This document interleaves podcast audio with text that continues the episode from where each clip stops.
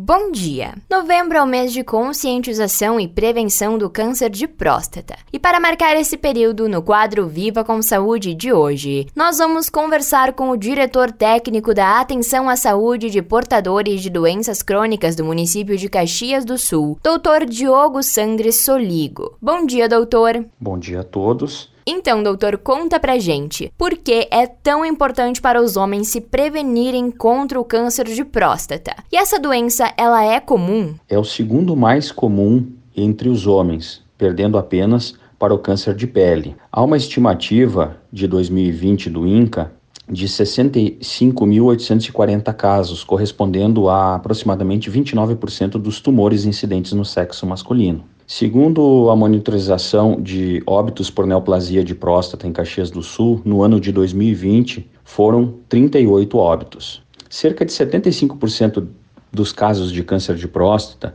ocorrem a partir dos 65 anos. O grande problema desse tipo de tumor, e daí o principal fator de risco, que é a idade, é que eles, primeiramente, crescem sem dar muitos sintomas e os sintomas só aparecem muito tardiamente, então a importância se dá de fazer um diagnóstico precoce. Quem deve fazer a avaliação então de rotina no câncer de próstata? Homens, todos os homens acima dos 50 anos. Os homens que possuem fator de risco, que seria raça negra, histórico familiar para câncer ou que tiverem sintomas urinários devem iniciar o screening mais cedo, com 45 anos. Quais que são os principais sintomas, sinais e sintomas mais comuns do câncer de próstata e que o homem deve observar? Alteração na frequência e no padrão urinário, hematúria, que é o sangue visível na urina, e sinais de disfunção erétil. Na maior parte das vezes, esses sintomas não são causados por câncer, mas